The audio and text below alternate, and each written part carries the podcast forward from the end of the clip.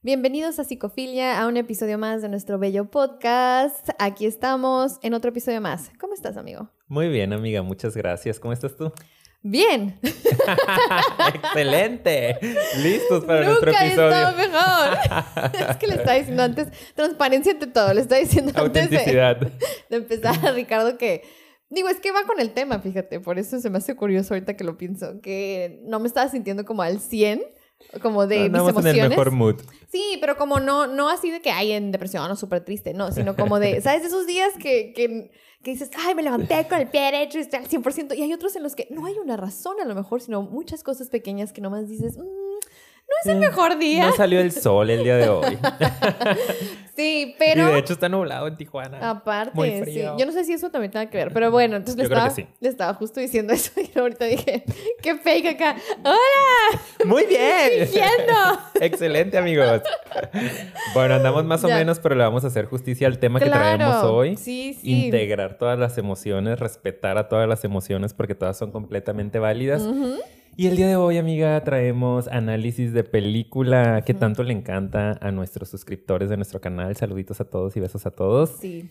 Y el día de hoy vamos a analizar una película que está bien padre y que surgió de nuestro episodio pasado, el del duelo. ¿Y qué película es? Vayan a verlo. Es la película de Intensamente.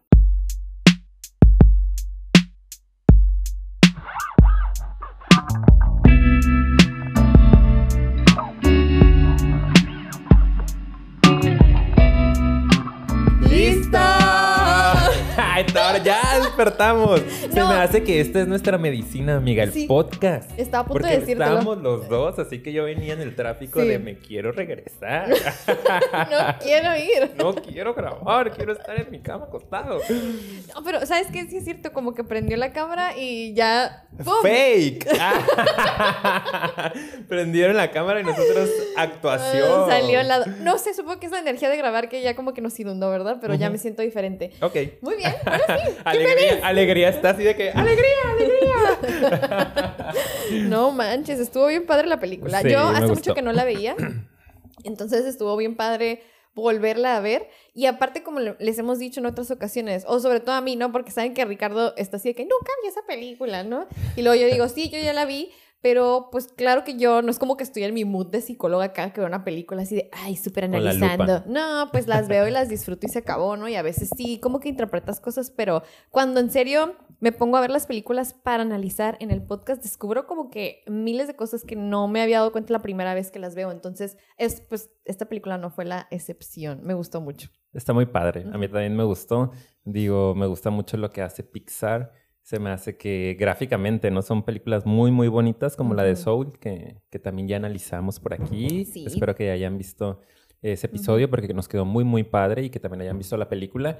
Eh, esta también me encantó, ¿no? De la historia, los personajes y sobre todo este rollo que se está moviendo mucho ahí en Pixar de meterle a lo psicológico, ¿no? Como que traen un, un rollo, por ahí algunas, alguien que los está asesorando con estos temas, porque son películas que van completamente enfocadas a temática psicológica y que están muy bien hechas. Digo, como todo, no pueden abarcar todo el universo de la psicología en una sola película, pero hacen su mayor esfuerzo.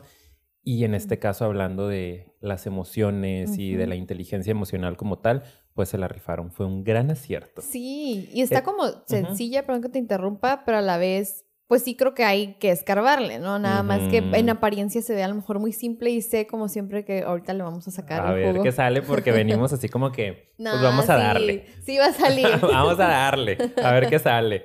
Siempre, siempre algo. Y pues obviamente ustedes ya saben que va a haber spoilers. Para los que no han visto la película, vayan y véanla porque la verdad está muy linda. La pueden ver con toda la familia, es apta para todo público. Y nada más. Sí, ahora sí que pues empezamos, ¿no? Muy bien. Y pues bueno, ¿de qué se ¿Con trata? Qué empezamos?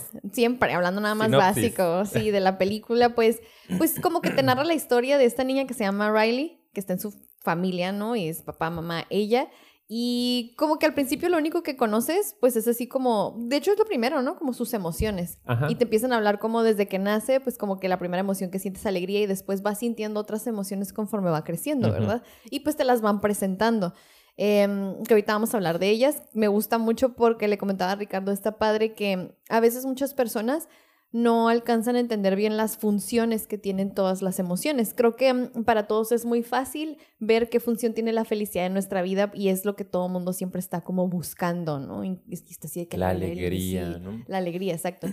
Em, y pues, no sé, en este caso, me gusta que como que explican todas las emociones y así empieza la película, pero como que luego hay un detonante ahí, como en todas las películas, ¿verdad? Que es como que hay movimientos en la familia, en particular una mudanza, se van a mudar.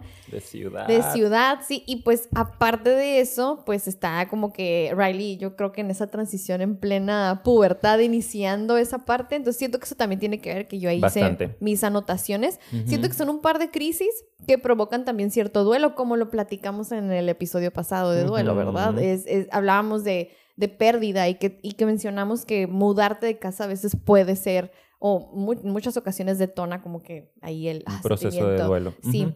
Entonces, pues básicamente la película como que narra todas las emociones y el proceso, ¿verdad? De, de ese duelo y psicológico y de transformación y cómo se adapta ella a esta nueva situación pero pues a través de las emociones de ella. Entonces está muy padre, está maravilloso. Eh, no sé si algo más de falta de como lo básico, de, qué se trata, pues es eso, ¿verdad? Sí, yo creo que sí. Básicamente es la historia de ella, ¿no? Ya lo dijiste, se está mudando, lo cual es un evento muy importante para ella.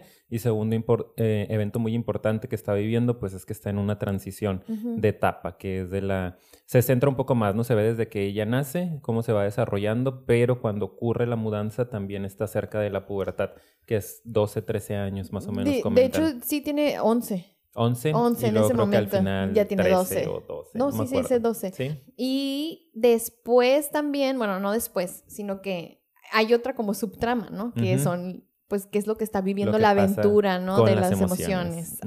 La lucha que, se da entre ellas. Que eso es lo que yo creo que sí podemos ir comentando, ¿verdad? Ya las escenas, que ya saben que a nosotros nos gusta mucho ir analizando tanto personajes como escenas, ¿no? Pero ¿qué te parece si empezamos hablando de lo que te comentaba ahorita, que son las emociones? Porque esa es la, presentación de los personajes, como cada una de ellas. Los primeros minutitos, ¿no? Sí, sí. Empieza, la primera este, es la alegría, que es la que vamos a ver más presente en nuestra vida, o al menos así lo, lo, lo demuestran en esta película película, porque en cuanto ella abre los ojos, ahí está alegría, ¿no? Como, ay, qué bonito, y los papás lo están amando, y ella se está sonriendo.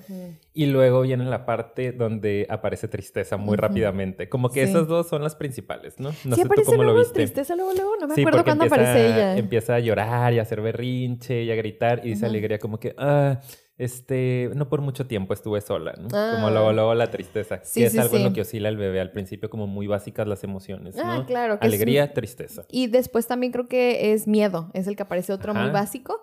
Y el enojo, ¿verdad? Creo que de las últimas es el disgusto. Con lo del brócoli. Sí, sí, como de, eh, ¿no? Pero bueno. ¿Qué es eso? ¿Qué es eso? ¿Qué es eso? y ella sí que... Ah". Pero yo noté aquí algunas cosas, ¿no? Como para hablar de... Cuando Alegría está hablando de todas las emociones, está nombrando, me encanta, ¿no? Como qué función tienen. y, especifico mucho, hablo mucho de esa palabra porque yo creo que es una de las cosas que más nos quiere mm, eh, enseñar esta película y que a mí me gustaría como dejar aquí, ¿no? Que es que lo hemos mencionado en muchos episodios, todas las emociones son importantes y tienen una relevancia y una función, repito la palabra, en nuestra vida. Por algo están en nosotros. Y aquí ella lo explica. Es como miedo, por ejemplo, yo lo noté, ¿no? Ay, pues ella nos cuida de los peligros. Y así de que sale una escena de que la niñita así de que, cuidado con el cable, algo te puede pasar, ¿no? Ajá. Lo libró. Exacto, sí. Y luego, enojo, encargarse de que las cosas sean justas. Ajá. Y dije, ah, mira qué bonita manera de, de, verlo, sí. Como que cuando algo va en contra a lo mejor de tu dignidad o de algo como de la justicia, de algo que tú digas, ah, aquí algo me mueve y como que no me siento cómoda o estoy incómoda o me siento así como que esto no está bien, ¡pum! ¿no? Llega el enojo. Vas a luchar, ¿no? Vas a pelear por lo que tú quieres o necesitas. Exacto. Como que ese sentimiento de lucha, de pelea. Y pues es por eso que vemos a, al enojo siempre como que bus pareciera que buscando un pleito, pues ¿no? Sí. estoy listo, estoy listo, estoy listo, yo puedo. Ajá, sí, sí. Entonces viene de ahí. Y luego ya, eh, te digo, me, me, gustó mucho también como habló del, del disgusto. Dice, es para evitar envenenamiento físico y social. Y social, eso me encantó. Sí, sí, no, Me pareció también muy interesante porque en, en la parte física, digo, pues claro, ¿no? El disgusto, eh, no, surge también cuando hay algo que podemos ingerir y que nos va a hacer daño, ¿no? Un olor, un sabor que no nos está gustando, que nos protege de poder ingerir algo nocivo, vamos a decir, o echado a perder, caducado, ¿no? Pero también nos protege del envenenamiento social porque también de repente está este disgusto de que llegas a una nueva escuela, como por ahí se ven las escenas, y hacer un análisis inmediato de, ay, ¿qué siento por esta persona? ¿No? Como que si hay atracción, si me siento cómodo y si puedo socializar, o es una persona que me está generando como que este disgusto, que lo hemos hablado en otros episodios, de repente como escuchen mucho a su intuición. Y cuando hablamos de intuición, hablamos todavía de un nivel más profundo, pero se tiene que pasar por el componente emocional de qué te está generando esta persona. No hay como una cierta energía, pues son tus emociones que te están tratando de, de, salvaguardar. Entonces hazles caso, porque también si hay un disgusto por ciertas personalidades es porque tal vez no hay tanta sintonía en ese momento de tu vida, ¿no? Y hay que cuidarse, hay que protegerse. Y creo que es eso también, ¿no? Como que hay personas que pueden envenenarte socialmente, pero pues en un sentido de pues tu energía, que te drenen, que sean tóxicas. De hecho, tenemos un episodio de relaciones tóxicas porque si gustan ir a verlo, ahí como que me suena a... yo eso fue lo que pensé, de hecho, como que cuando es una persona tóxica que también puede generar te va a el disgusto. Sí, entonces, que yo creo que es importante esa emoción, ¿no? Y hay gente que tiene muy... Eh, pues bueno, en particular depende mucho de cómo te criaron, pero hay gente que tiene más reprimidas unas emociones que otras. Hay personas que aquí pareciera que no tienen filtro y por eso hay mucha gente que los daña, ¿verdad? Claro. Entonces eso es importante. Y por último, eh, la tristeza, que digo, nada más me, lo que quiero aclarar aquí es que como que cuando Alegría está presentando todas las emociones, cuando habla de ella, dice, y ella, no sé, no sé qué es lo que hace ella aquí, pero ok, aquí está, ¿no? Lidiamos con ella como que no entiende su función. Sí. Me encantó que ella no entendiera su función, porque yo siento que es como cuando tú no entiendes la función y crees que no tiene sentido, lo niegas, pues. Es como, es esto incómodo que está aquí. Si yo no entiendo para qué me sirve esta emoción, la voy a negar y voy a tender a no darle importancia y querer reprimirla, que es lo que hace alegría constantemente. Como si quisiera de hecho, hay una escena, ¿no? Donde la ponen en un circulito. Me encantó. Está padrísimo. Ahorita, si quieres, tú da, tu análisis de eso en particular. Pero siento que Alegría en muchas ocasiones quiere reprimir a la tristeza y la quiere alejar porque no la entiende. Y como no entendemos, normalmente cuando no entendemos algo, lo queremos alejar, lo negamos y nos choca. Claro. Porque no alcanzamos a ver qué hace esto aquí. Y eso puede pasarle a cada familia o a cada persona con diferentes emociones. Por ejemplo, en mi casa era mucho como del enojo. No te enojes Y creo que es otra emoción que a veces tienden a negar en algunas familias. Y estaban a enojarse y es horrible enojarse y como que trágate el enojo siempre. Y yo siempre reprimía mucho mi enojo. En todas, sí. y, varias, ¿no? O sea, estoy pensando también ahorita que creo que las emociones que son un poco más permitidas, entre comillas, eh, son la tristeza y la alegría. Y por eso en la película también se ve que son las primeras que aparecen, em, como que son las más básicas, ¿no? Como pues estos polos. Pero la tristeza no siendo aceptada y que es lo que podía ver de, esa escena, ¿no? En general, desde que las presentas, como que aparece tristeza así de, ay, ella toda desolada, lenta, triste, bella, ¿no? Muy linda, como no sé, muy apapachable, pero sí al final, ¿no? Todo, pues no entendiéndola, como dijiste, no entendiendo su función, no sabiendo muy bien para qué está ahí y sobre todo esta parte de reprimiéndola que es la antítesis de alegría, ¿no? Es como, ah, es completamente lo contrario. Alegría lucha porque todo sea felicidad, todo sea color de rosa, esta niña esté todo el tiempo contenta, haciendo felices a sus papás, sus papás le aplauden mucho, ¿no? Que ella esté alegre. Se lo refuerzan. Se lo refuerzan constantemente. Entonces, claro, que de repente llega una emoción que es completamente contraria, que está en el otro extremo y que baja el nivel de energía, que quiere llorar, que es un poco negativa, ¿no? Que se engancha con los recuerdos negativos, que puede ensombrecer esos recuerdos de tanta luz que son los de alegría, pues le, genera ruido, ¿no? Y le dicen, no, así como que no vengas, mira, tú ponte allá a leer nada más los manuales, para eso sirves, y si no, nada más quédate en este circulito, pero preocúpate por estar completamente adentro del circulito y le mete el piecito y yo, ay, linda, no, salte, corre, no te dejes dominar. Claro, sí, pero yo creo, ay, perdón, otra vez te estoy interrumpiendo. Sí, adelante, amiga. es que creí que ibas a terminar.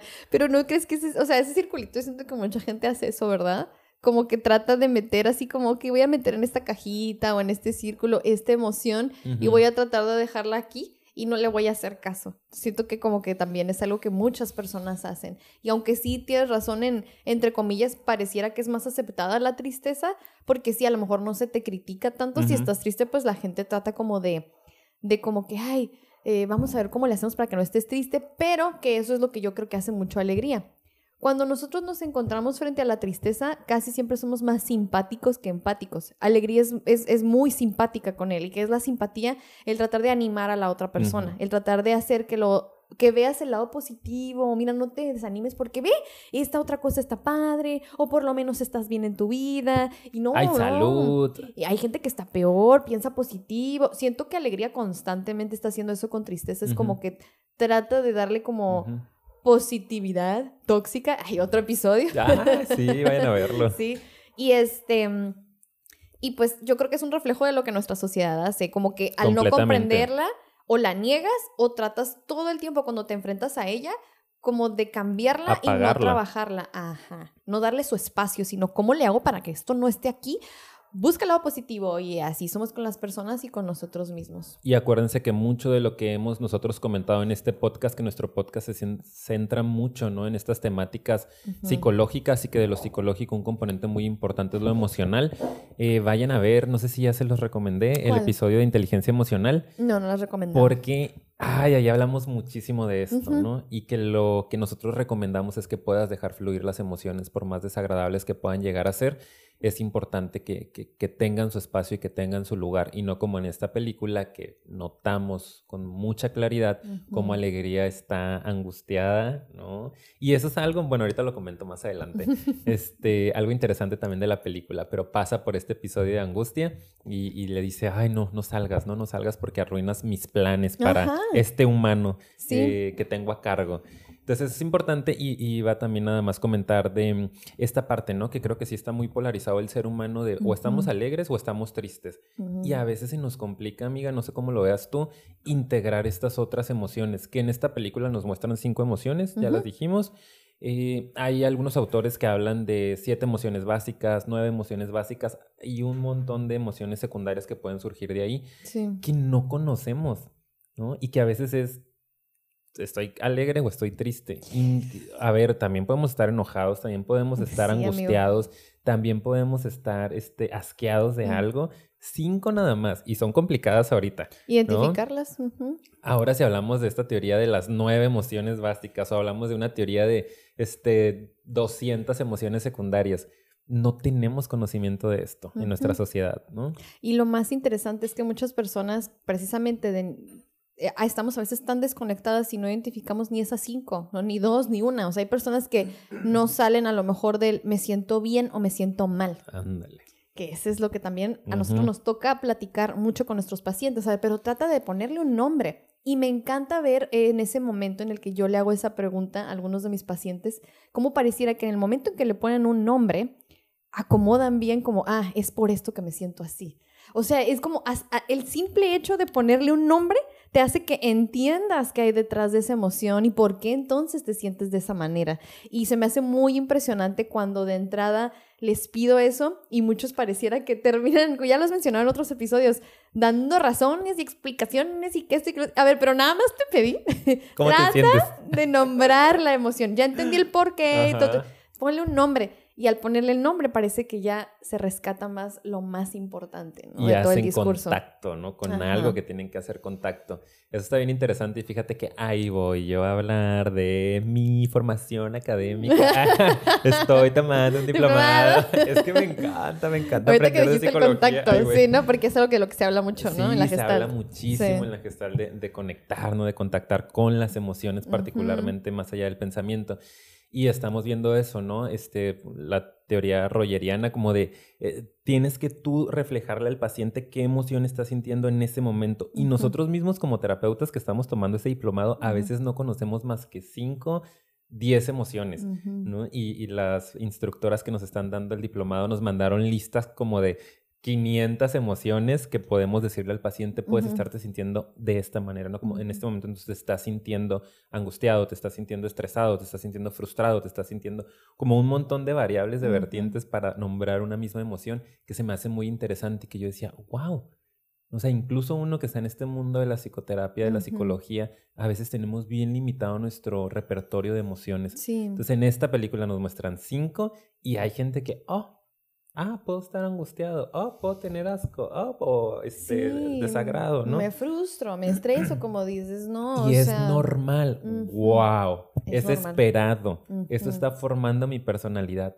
Ok, o sea, qué padre, ¿no? Sí, y esa es la otra cosa que se me hace interesante de la película, que te habla de cómo esas emociones entre más significativas pueden ser o más fuertes, o sea, que, que haya una experiencia emocional fuerte, generan memorias, memorias que pueden tener como, o que son la estructura de la personalidad de Riley, ¿no? Entonces a mí me encanta porque es como, se explica perfecto ahí, ¿no? Como que mira, o sea, aquí están explicando este proceso que nosotros conocemos también y que la gente lo pueda también experimentar, o bueno, a través de la película, que es como algo que está sintiendo esta niña puede ser tan gratificante o tan fuerte o de tanto enojo, lo que sea, que puede formar parte de quién es ella como persona a través de sus memorias. Entonces, esas bolitas que tiene como de memorias me encantan, se me hacen súper bonitas. Y que cada una tiene el color dependiendo de la emoción también, ¿verdad? Bien obsesionados nosotros con la psicología. ¡Ah, me encanta! Las palotitas esferitas. sí, pero yo creo que también es un tema clave o central en esta película, que es la formación de la personalidad, porque es de lo que nos va hablando, ¿no? Vamos viendo el desarrollo de esta pequeñita. Y vamos viendo cómo las emociones están todo el tiempo ahí. Sí. Todo el tiempo están presentes, ¿no? Ellas incluso cuando eh, Riley está durmiendo, ellas están ahí, ¿no? Siempre hay uno que tiene que hacer la guardia, como, ay, hoy me tocó hacer la guardia del sueño, y están buscando qué tipo de emociones van apareciendo. Se me hizo súper interesante cómo lo manejaron y nos damos cuenta que fue algo que me gustó, que nos permite ver también la película que todos tenemos este contenido emocional. En pequeños momentos cuando muestran que papá también, ¿no? Como que está las cinco O sea, todos desde con su propia característica, porque las emociones de papá pues eran un poco diferentes, ¿no? Con bigote a lo mejor. las emociones de mamá con el cabello largo, muy guapas ellas. Me encantó. Y al final, de hecho, en los créditos, cuando están apareciendo las escenas finales, salen varias escenas, ¿no? De las emociones de un gato, de las emociones de un perro, de las emociones de la pizzera, de las emociones de todo mundo. Y cómo tienen su particularidad y cómo están todo el tiempo presente aportando a quién es ese ser en ese momento, ¿no? Claro, sí. Y de hecho, eh, una cosa que se me hace también padre, y yo lo interpreté así, es que me llama mucho la atención y eso lo noté ya también al final de la película, como creo que nos quisieron dar un mensaje ahí en las emociones de Riley, todos en determinados momentos como que se van turnando el tablero, ¿ok?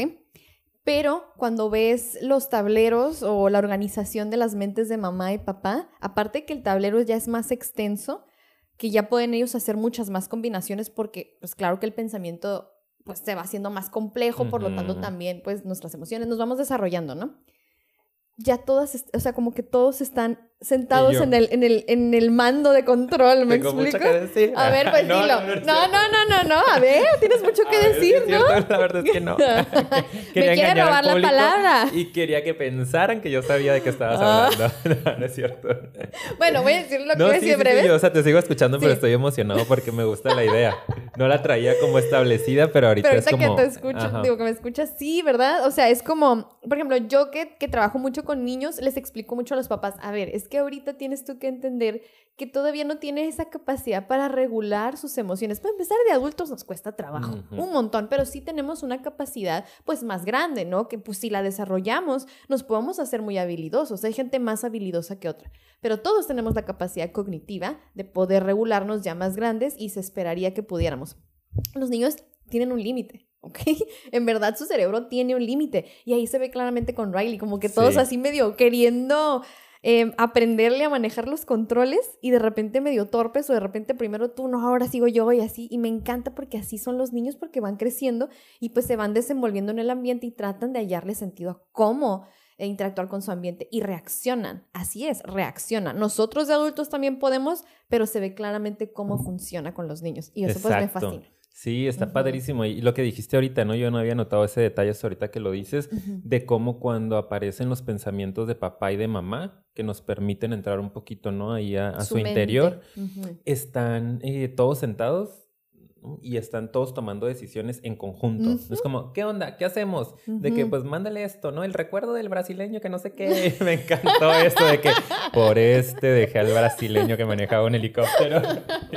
Ven a volar conmigo. y yo de que, ay, no, decisiones Pues muy mal, señora. ¿Qué hizo con su vida? No, no es cierto.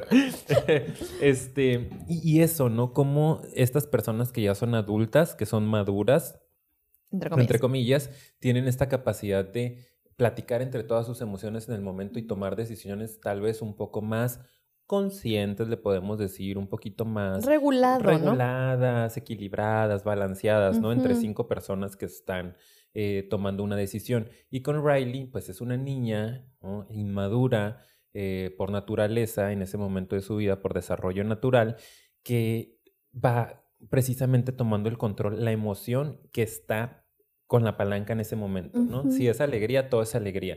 Si es tristeza, se fue toda la fregada. Si es enojo, quiero quemar el mundo y papá, ay, cállate ya la boca. ¡Te no sé Me voy a mi cuarto.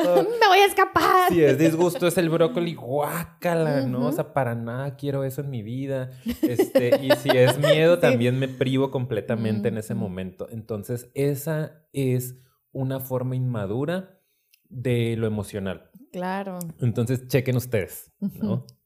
O sea, esa forma es una forma inmadura de mover tus emociones. ¿Cuántos de nosotros, siendo ya adultos físicamente, seguimos teniendo un procesamiento inmaduro a nivel emocional? Muchos, porque no se nos ha enseñado a trabajar o a madurar esas emociones. Y esta película nos muestra cómo las emociones también son inmaduras cuando nuestro cuerpo es inmaduro y cómo cuando nuestra personalidad se va formando, va evolucionando y nuestro cuerpo va madurando, nuestras emociones también tienen que madurar, porque las emociones, alegría, tristeza, enojo, eh, angustia y, desagrado, también tuvieron una evolución durante la película. Por supuesto. Se ven muy diferentes al principio que al final. De hecho, ya al final les traen su tablero nuevo que no está tan grande como el de los papás, pero ya está más grande y ya se sentaron. Me gustó mucho porque ya están todos sentados y en ese momento pareciera que empiezan a tomar decisiones en conjunto. A lo mejor son las primeras veces que lo van a empezar a hacer, pero está padre, ¿no? Y digo, me adelantaré un poco como a esa parte porque es el final, pero ahorita lo ahorita platicamos otras cosas de del medio de la película, pero lo que me gusta también es como para mí el mensaje también es se puede llegar a desarrollar de esa manera la regulación, la autorregulación mediante la aceptación de las emociones y a darles cada una su lugar en ese tablerito. Yo siento que esa es una manera saludable de madurar en ese aspecto, de realmente desarrollar tu inteligencia emocional. Y es verdad, hay muchos adultos que todavía son muy reactivos y que se dejan llevar o le dan todo su control a una sola emoción. Y pareciera que lo demás se súper desconecta. Entonces ahí podemos hablar de que a pesar de que tu cerebro tiene la capacidad, no has desarrollado ni has realmente como que sí, llegado a ese potencial que puedes llegar en cuanto a inteligencia emocional, porque estamos desconectados como sociedad respecto a eso. Sí. No se hablan de las emociones, mucho menos se aceptan porque no entendemos su función. Entonces, qué maravilloso es poder ver aquí, está bien gráfico en la película, y por eso explico mucho que la interacción entre felicidad y tristeza para mí es un reflejo de lo que la sociedad hace con emociones negativas. si, no te si no te entiendo, te reprimo y es más, hasta piérdete en el laberinto allá al cabo que no te necesitamos acá en el control, en el mando de control, lo que sea, ¿no? y que de hecho la única emoción que pareciera ser un poco más aceptada es la alegría. Y ustedes vean eso, ¿no? Y escuchen eso, o sea, ¿cómo, cómo les suena eso? Que solo tengamos que estar alegres todo el tiempo. Es algo inhumano incluso, ¿no? Como eh, ni que fuéramos un robot. Pues. Y por ejemplo, vamos a hablar de la escena en donde ahí se puede ver por qué también a lo mejor Alegría tiene tanto el mando. Porque de todas las escenas, en, en, donde los papás se nota que refuerzan más esta emoción. Hay una parte en donde ella como que está triste, ¿no? porque al parecer sí el hecho de que se fue a Minnesota, digo, se fue a San Francisco y extraña Minnesota, y su primer día fue horrible, ves que en clases. No llegó su mudanza, horrible todo. en el piso. El papá como que súper ocupado con su nuevo negocio y todo eso. Y la mamá le dice en ese primer día como de que, ok, yo entiendo que está así como medio feo y como que todo, pero papá necesitaré nosotros, necesito que hagas un esfuerzo por ser como, pues portarte más contenta o ser más alegre. Como que hay que, si nosotros estamos bien, lo vamos a ayudar. Esa intervención, aunque se ve muy asertiva por fuera, no es adecuada. No es adecuada porque ahí vemos que lo que pasa es entonces que esta niña pareciera que, es mi interpretación, ha sido educada para funcionar así, como que compensa y trata de ver todo siempre del lado positivo, pero en exceso, ahí va esa positividad tóxica y reprimo entonces a las demás emociones, no las dejo trabajar y si no las dejo trabajar no van a madurar ¿eh? y cuando toman el mando se vuelven locas, pues. Exacto. Porque no, si tú no les das el paso, ¿cómo van a aprender a desarrollarse, pues? O cómo tú te vas a aprender a relacionarte con las demás emociones. Claro. Ah, que aquí ando muy solicitada, ¿eh? Y no soy yo. Es otro Ricardito. Sí, es otro. Saludos. Saludos a mi hermano que me está hablando, sí. Sí, y, que por eso es bien importante también que tú conozcas a tus emociones en tiempo y forma. ¿Cómo las vas a conocer? Solo dejándolas fluir.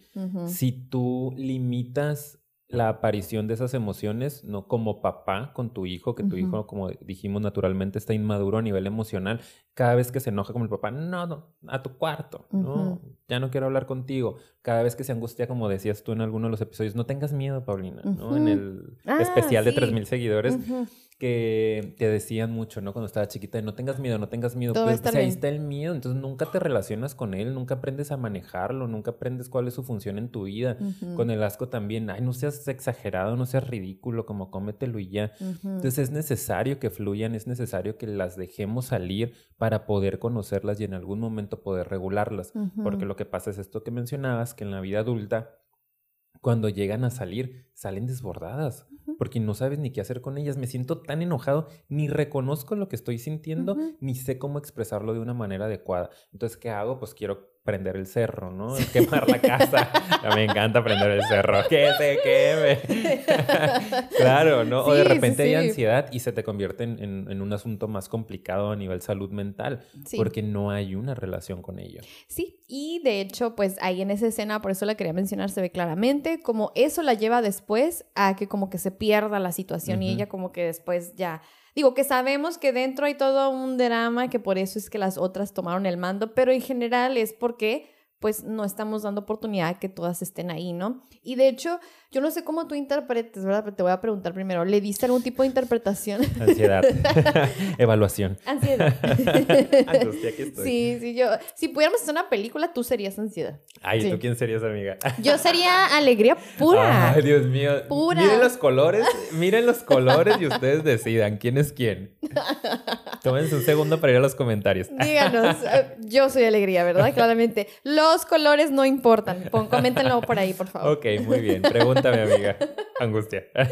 bueno, ¿cómo ves eso? Porque, digo, yo tengo mi interpretación que yo no sé si sea, ¿verdad? Pero mm, es que esta cuestión, siento que también de de la historia o el conflicto dentro de la mente se detona mucho porque tristeza en ratos como que quiere salir y tocar las memorias y siente una necesidad y le pregunta mucho Alegría, ¿qué haces? ¿Por qué estás haciendo eso? Y ella siempre le dice, no sé, de verdad, no sé, solo, solo quise. Y como que se me hizo muy curioso eso. No sé si eso tú lo notaste o no lo notaste. Sí, sí, lo noté. Y como que crees que sea, porque como que siento que ha de haber un mensaje ahí Digo, está muy básico lo que yo pienso, ¿verdad? Pero no sé, quería preguntarte primero. Está en depresión. Eh. Ah. no, no sé. Este, fíjate que yo sí noté esto también y lo que yo me pude dar cuenta es que hay emociones o hay es que aquí también hablan mucho, lo, iba a comentar, pero de una vez lo meto, en la relación que tiene la memoria con las emociones, que eso es algo que está en las teorías, ¿no? Psicológicas. Y está demostrado también por la ciencia, o sea, cómo la emoción a veces hace que...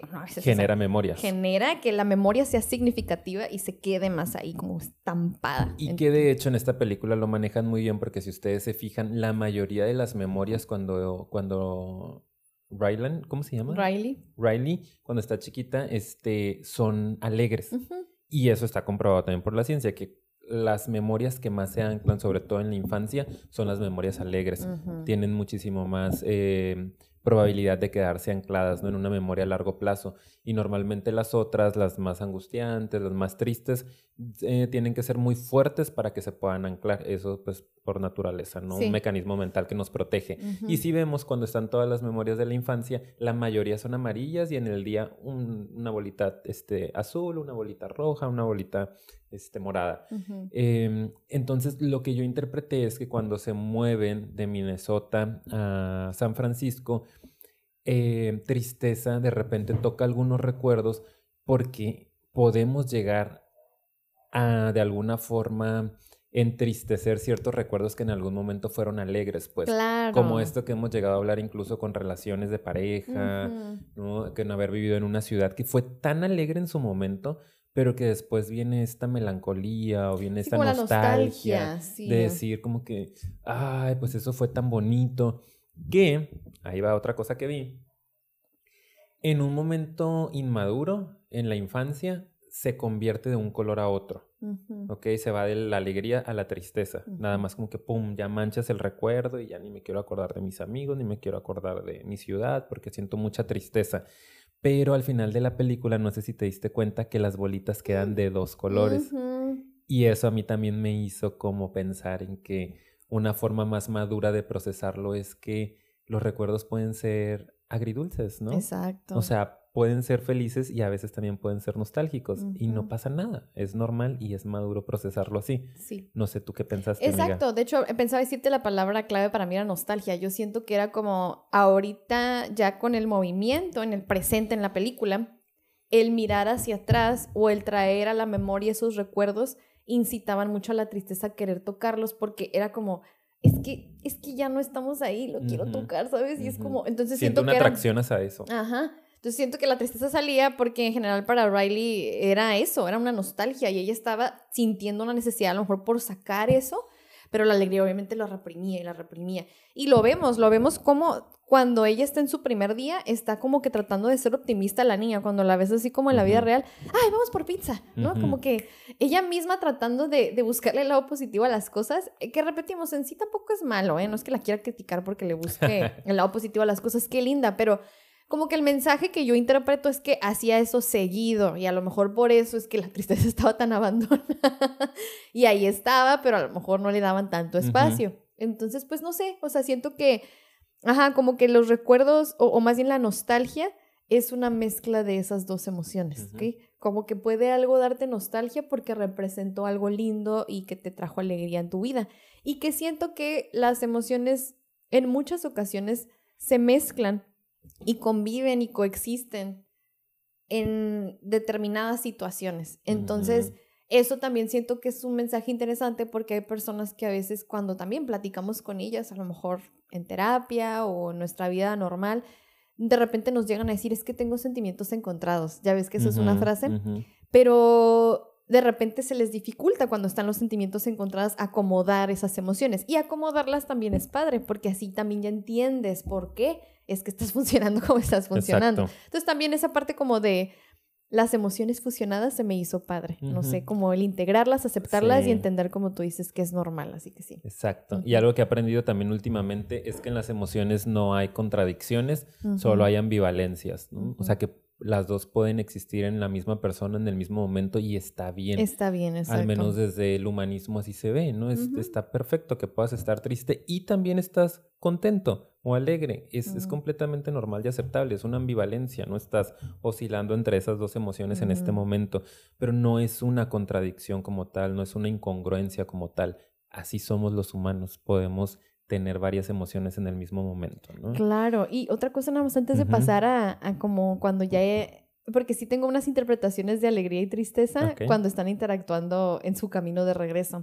Pero una cosa que se me hizo muy chistosa, que eso también yo por mi área, la interacción entre los papás, cuando ellos están así en la, en la cena y se quieren echar así miraditas y todo eso.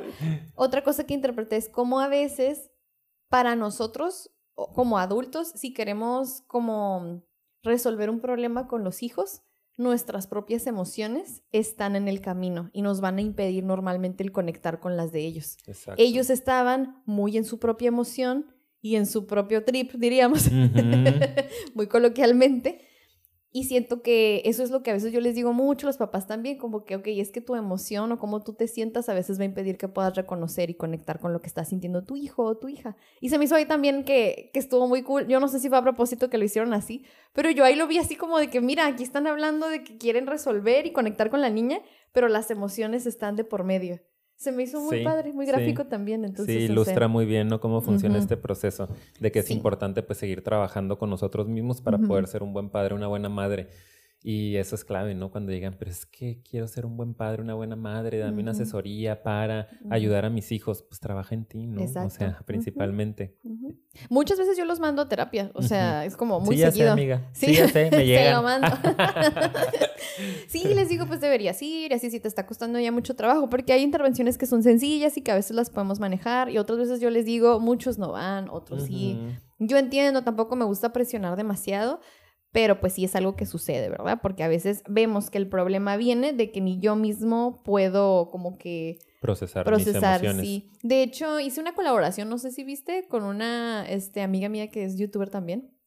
Youtuber, me encanta. Sí, es que es youtuber. Somos youtubers. Saludos, Patti. Pero hice una colaboración con ella.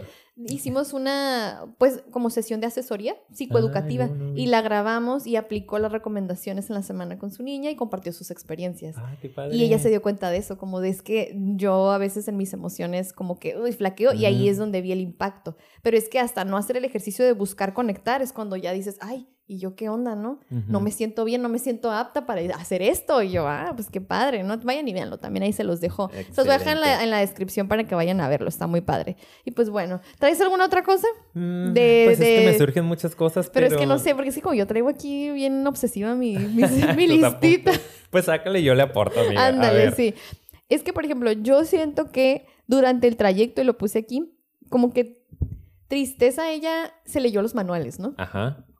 Y yo siento que ella sabe como que este método a veces para regresar, pero los métodos son como más complicados, ¿sí? Y de repente implica como que tomen como ciertos caminos más seguros. Y siento que alegría, como para evitar precisamente ese dolor o disconfort, vámonos, ajá, como... Atajos. Exacto, vamos al atajo, al atajo. ¿Por qué? Porque y me encanta porque es que la tristeza, cuando contactas con ella, ese también es mucho del aprendizaje. Es un camino de dolor, pero el dolor es aprendizaje. Entonces, como que eso fue lo que se me hizo interesante, que tristeza traía todo el aprendizaje ahí, pero eran cosas incómodas, difíciles, complicadas, es de enfrentarte que le tienes que como que meter y va a estar complicado. Y tristeza, digo, y alegre era, no, es, yo evito esto, evito el disconfort, evito sentir Por aquí brincamos, ¿no? Por aquí nos vamos al atajo, aunque fuera peligroso y de no entres, no entres, es peligroso entrar a ese atajo, no importa, es como lo que quiero, es lo inmediato. Exacto. Es esa inmediatez de la que hemos hablado en otros episodios, ¿no? De que a veces buscamos la gratificación inmediata, el placer inmediato, pero esos atajos a veces nos van a salir caros y van a terminar regresándonos a otro lugar, ¿no? Y eso fue lo que mm. pasó en la película, o sea, siento que eso fue algo que, que, que a mí me encantó porque si nos puede quedar de aprendizaje a todos, si estamos pasando por una etapa difícil o por algún tipo de trayecto que sabemos que es complicado, el, tu desesperación por ya querer llegar a esa parte feliz o no estarte sintiendo incómodo a veces te va a llevar a tomar decisiones pues no muy apropiadas. Todo por negar la emoción y el dolor. De que en ese momento estás triste o estás pasándola mal y que vale la pena, ¿no? Como decía tristeza, solo quiero tirarme y que me arrastre, la amo. y yo soy yo. Ah. este, y bueno, pues a veces va a ser más tardado, ¿no? Pero a conciencia, pues, y está bien, a que por eh, oír un poquito de eso, pues vayas a, Mm. utilizar métodos que no son los más adecuados, ¿no? Para salir adelante y que va a ser temporal. Y de hecho hay una parte también, es que hay una, es que me gusta porque hace mucha crítica a esa emoción tan alabada que, que, que, que nosotros, ay, sí, la búsqueda, tío, la alegría para la felicidad y siempre sentirnos bien. Y como si nada más buscas entonces sentirte bien y eso es tu única necesidad, bueno, o sea, tu única necesidad y lo único a lo que le haces caso, en serio te vas a meter en conflictos. ¿Tú qué opinaste? No, dime qué opinaste cuando Alegría ya ves que se iban a subir como a un tubo, ah, que era como una aspiradora. Oh, sí, como donde mandan el dinero en Costco. Ándale. Pensé en eso. No nos está patrocinando, por cierto, ¿eh? Deberían. ¿Dónde está Costco aquí, eh? Almendras con chocolate, por favor. Pero ¿qué opinas de eso? O sea, ¿qué onda con Alegría? como que se la friega. Muy, muy feo. y, y creo que también la película nos deja ver que eh, ninguna emoción puede estar completamente aislada, ¿no? Y puede hacerlo por sí mismo o por sí misma, que te regresa a la vida, ¿no? Sí. Porque fue un acto muy egoísta, como decir, es que sin mí, sin la alegría, Riley no, no va a poder vivir, ¿no? Y se va a ir a la fregada todo, porque se estaban cayendo las islas, ¿no? Que ella había generado. Que, que ese, concepto también está padre, ¿no? De cómo van construyendo la personalidad a través de ideas centrales y mm, recuerdos mm. y cómo como ella está pasando por una, una, crisis de identidad y está deconstruyendo su personalidad para formar su vida adulta, pues empiezan a caer estas islas y Alegría en su angustia dijo, pues ahí te quedas, ahí te estás, no juntas no podemos estar. Si tú tocas estos, estas ideas centrales, las vas a arruinar desde su perspectiva, las vas a entristecer, entonces pues bye. Y la deja, la abandona. Maldita. es que sí. Que, ¿cómo? ¿Ves? Exacto. Estaba a punto de decir eso. ¿Qué le pasa? Ahora odiamos la alegría. Vamos a estar tristes por siempre para que se te quite. ¿sí? Actor no soy. No, claramente no, ¿eh? Actor frustrado sí. frustrado sí. Pues sí, a mí, por ejemplo, eso se me hizo como, ah, qué onda. Pero me gustó, me gustó que al final se terminó fregando. Hasta el basurero, desaparecida, oye. Sí, pero al final siento que aprende y aprende muy bien cuál es la función de la tristeza, ¿verdad? Que siento que con eso quiero terminar, pero antes quiero dar otra, un par de comentarios. A ver. Ahorita que estabas hablando de las islas, yo al principio mencioné que para mí una de las crisis que se está platicando aquí es la de la adolescencia, ¿no? La crisis de, identidad precisamente, como hay cosas que ya no me gustan, que ya como que se me hacen ridículas, como el papá, ¿no? Que trata todavía de tener esa curilla de changuito y que no sé qué, y ella así como que... Mm". Entonces, digo que ya habíamos platicado que eso también es una pérdida y es así como que, ay, y, los muchachos también, ellos lo sienten, créanme, ¿eh? están confundidos y a veces así como que, ¿qué onda conmigo? Pero lo que, me, lo que me gusta de la película es que siento que esa es la parte también natural, que como que Riley también está pasando por esa etapa y esa edad y como que cada que se, se como que destruía eso, no quiere decir que no se va a volver a construir como de otra manera. ¿Me explico? O sea, siento que a veces también muchos papás, cuando ven que ya no hacen ciertas cosas, no, pues ya se perdió, ya valió, ya nunca más. A veces vuelve, pero con otra forma. Y luego ya vemos las islas de que, pues sí, ella sigue siendo chistosa y ella sigue teniendo isla de amistad, pero pues está diferente. Y hubo unas cosas que conservó y otras cosas que no. Y es que en el cerebro eso es lo que está pasando. Hay muchas conexiones que literalmente se están muriendo. Y eso es lo que se me hizo. Sí, la poda neuronal. Entonces es como, pero otras se hacen más fuertes y hay cosas que sí se conservan, pero tenemos que esperar a que pase el proceso, ¿no? Que está muy padre también ahí lo del amigo imaginario, por ejemplo, ¿no? que lo amé, no me acuerdo cómo se llama, pero que también es un proceso que es muy de la infancia, ¿no? Entonces se me hace que esta película nos deja ver precisamente eso, cómo vamos evolucionando como seres humanos y cómo ciertas emociones es normal, natural, repito, esperado incluso que dejen de estar tan presentes. Y a veces los papás tienen Em, pues esta resistencia, ¿no? A ver que sus hijos ya no están haciendo esas boberías, que es la isla de las boberías, que ya no fantasean tanto, ¿no? Que están creciendo, pues, que ya no es la que está al mando alegría, que ya no nada más es la única emoción que va a estar todo el tiempo manejando su vida y su personalidad, sino que ya empiezan a aparecer otras que es saludable, pero que reprimimos y no, pero pues no te enojes, ¿no? No pelees por lo tuyo. Ay, no, no te quejes de que esto no te gusta, de que no te quieres juntar o no quieres que el tío o la tía te dé el beso o no.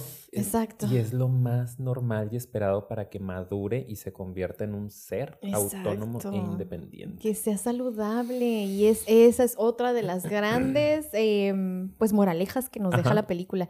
Y la otra escena que quería comentar antes de que ya hablemos de, cómo termina un poquito esta película, que no sé cómo vamos, ¿eh? Uh, súper. Ay, demasiado como siempre. Ya nos fuimos, amiga. No, pues nada más es una escena de. Se me hace rápida. Cuando se blo... Cuando se... ella se va y quiere regresar a Minnesota en el autobús, como que pareciera que tiene un bloqueo emocional. Que ya no está sintiendo. El tablero se empieza a hacer gris, gris, gris y las emociones ya no pueden contactar con Riley se me hizo maravilloso la manera en que explican cómo se da un bloqueo emocional. Como que estás viviendo una experiencia tan fuerte que a veces tu sistema para hallarle un sentido, procesarlo o sobrevivir, se te desconecta de tus emociones. Y es exactamente lo que pasó. Ya no estaba funcionando y estaba como como en automático. Sí, completamente. Y eso nos pasa a muchas personas en situaciones, pues, de mucho estrés, traumáticas, frustrantes, crisis, un poquito más así como que, que se te quedan ahí y pues se activa esta defensa y se me hizo bien padre. Que dices, me desconecté, ¿no? Cuando dices, es que me desconecté, o sea, no sé ni cómo pasó un accidente, por ejemplo, como dijiste ahorita, una situación traumática que te implique sobrevivir en ese momento, lo hemos hablado en algún episodio, ¿no? De Se me hace que el poder de la hora, mm. este, cuando hablamos un poquito de este libro, de cómo a veces ciertas situaciones de vida te implican, es supervivencia y ya no hay ni emociones, ¿no? Estás como nada más por sobrevivir. Y para ella esto era algo muy fuerte, ¿no? Él estaba dejando a su familia, que era lo que tenía, se estaba huyendo, este, había robado a su mamá, o sea, se le habían caído ya todas las islas porque ya no era la jugadora de hockey, ya no era la niña boba, este, ya no tenía amigos porque se había peleado con la amiga, estaba en shock, completamente en un periodo de oscuridad, vamos a decir, pero que a veces es necesario para reconstruir de una manera distinta y, más funcional nuestra personalidad. Entonces también no hay que sacarle mucho o hay que quejarnos mucho de estas crisis, ¿no? Porque a veces son necesarias como para que se enfría el asunto y podamos reconstruirnos, ¿no? Que eso fue lo que pasó y ya regresó y como termina la película es lo más padrísimo del universo porque ahí es cuando ya me encanta que, que Alegría le dice, entra tristeza, ahora sí, porque ya entendió su función. Al ver una memoria entendió muy bien que al final cuando ella sale es una oportunidad para ver el dolor y cuando sus papás ven el dolor, la apoyan y la ayudan a, solucionar. Entonces, esa es la función de la tristeza, que, nos cause un dolor y que ese dolor nos obligue a resolver y actuar. Esa es la interpretación que yo le doy de lo que, para lo que nos funciona la tristeza, ¿ok? Es para, para darnos cuenta, hey, esto duele, muévete, haz algo o que te ayuden porque esto no está bien y te está causando un daño y tienes que darte cuenta, entonces sácala, es bueno sacarla. Entonces cuando ella sabe, Alegría sabe que está en shock, la pobre Riley le dice, pásele, toma el control y se me hace muy bonita esa escena. Sí, está muy lindo. A mí una escena que me encantó también es la escena cuando em, Tristeza eh, consuela al amigo imaginario ah, porque le tiran su cohete. Creo que es una de las escenas principales y de hecho la tengo aquí, me gustaría leerla, no, espero que no sea muy tardado. El diálogo porque se me hace que es algo muy, muy lindo, ¿no? Léelo, por favor. Y que le está, este, mm, Bing Bong se llama, está llorando porque le tiraron su cohete, pobrecito, con el que él esperaba que en algún momento fuera la luna otra vez con Riley, no quería soltar a su amiguita. Y Tristeza le dice, lamento que desecharan tu cohete, es algo que para ti tenía valor y se ha ido para siempre, que empatía, ¿no? O sea, estoy entendiendo tu dolor y me estoy sentando contigo a llorar. Y alegría, tristeza, lo vas a empeorar. Le gritan, es como, no, quítate de ahí, lo vas a empeorar. Y qué alto ahí. Yo creo que mucha gente hace eso. Ay, dijo, lo siento. y espérame, nada más deja comento rapidito. tú coméntale, amiga. Fíjense cómo, para ahorita que van a escuchar el diálogo completo, ¿por qué creemos que va a empeorar el que le demos más entrada a una emoción que duele. Porque asusta. Asusta. Asusta. Sí, continúa. Y dice Bim Bong, es lo único que tenía de Riley. Y dice Tristeza, apuesto que gozaron grandes aventuras. Eh, y Bim Bong, oh, fue maravilloso. Una vez volvimos en el tiempo, desayunamos dos veces al día. Y alegría, tristeza. Otra vez, ¿no? Como queriéndola quitar de ahí. Y tristeza, o sea, suena asombroso. Apuesto que le gustó. Bing Bong, le encantó. Éramos mejores amigos. Tristeza, sí es triste. Y luego ya él se pone a llorar junto con ella y al final Bimbón le dice, ya me siento bien, sígueme, la estación está de este lado. Y Alegría le dice, ¿cómo hiciste eso? O sea, Alegría hasta se saca de onda de que... Alegría egoísta. De que, ¿qué onda? O sea, la tristeza tiene una función. Y ya Tristeza dice, pues no lo sé, se sentía triste, así que escuché lo que tenía que decir. Punto, ¿no? Me encantó esa escena. Porque hasta Alegría se quedó así de... wow, descubrí el hilo negro. ¿no? La tristeza sirve de algo. ¿Sabes que yo es algo que les recomiendo mucho a los papás y de hecho planeo hacer un taller exclusivamente, tengo ganas de escucha activa, por ejemplo. Mm, Nada más hay que enfocarnos en cómo escuchar, que es lo que ella hizo. Comprensión empática. Sí, es que es la base para ser empático, pues tienes que aprender a escuchar para poder conectarte, porque la empatía es conexión, pero muchas veces no tenemos la herramienta que es el puente para conectar, que es escuchar. Otra es, otro puente importante es la presencia, observar el controlar tu propia emoción. Son varias cosas, pero una de las que siento que más ayuda y mucha gente no sabe hacer es escuchar. Así es. Y mucho menos, o más bien mucho más a los niños. A los niños pareciera que no les queremos dar voz. Y es algo que a mí me apasiona mucho. Entonces, quiero, así como que tengo así de que mi meta para este año, no sé cuándo, por favor anótense en los comentarios. Yo quiero el taller de escucha activa. Porque se me hace como importantísimo. Y siento que eso fue lo que ella hizo, pues, y como que reflejó en ese momento y es la pura empatía. Y yo es algo que recomiendo mucho. Utilícenlo con adultos o con los niños. A veces lo único que necesitas es contactar con tu dolor para poder expresarlo y te sientes mejor. Sí, en serio, a veces nada más expresando te sientes mejor. Pareciera increíble, pero eso en sí mismo puede ser la solución. Entonces, ahí está. Padrísimo.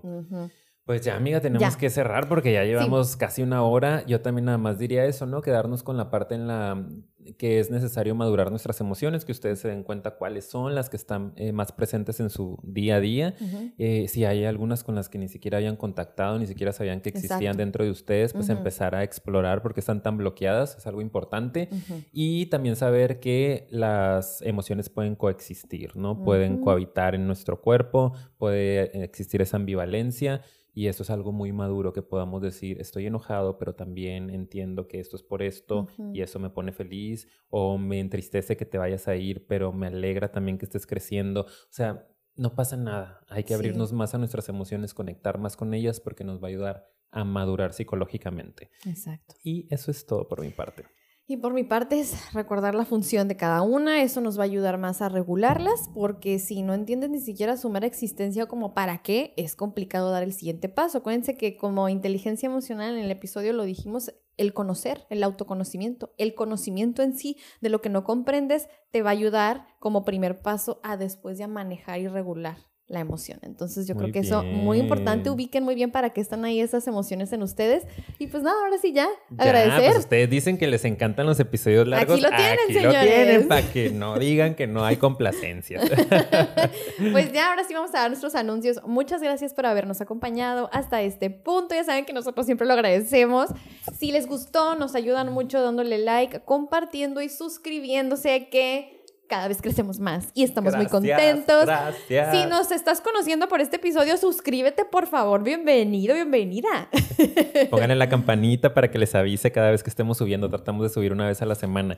Y vayan a nuestras redes sociales porque ahí también les vamos avisando qué día publicamos, de qué temas, etcétera. Hacemos encuestas, Instagram y Facebook, Psicofilia Podcast. También nos pueden escuchar en otras plataformas como Spotify, Anchor y Apple Podcasts. Ahora sí, muchas gracias y nos vemos en el siguiente. Bye. Bye.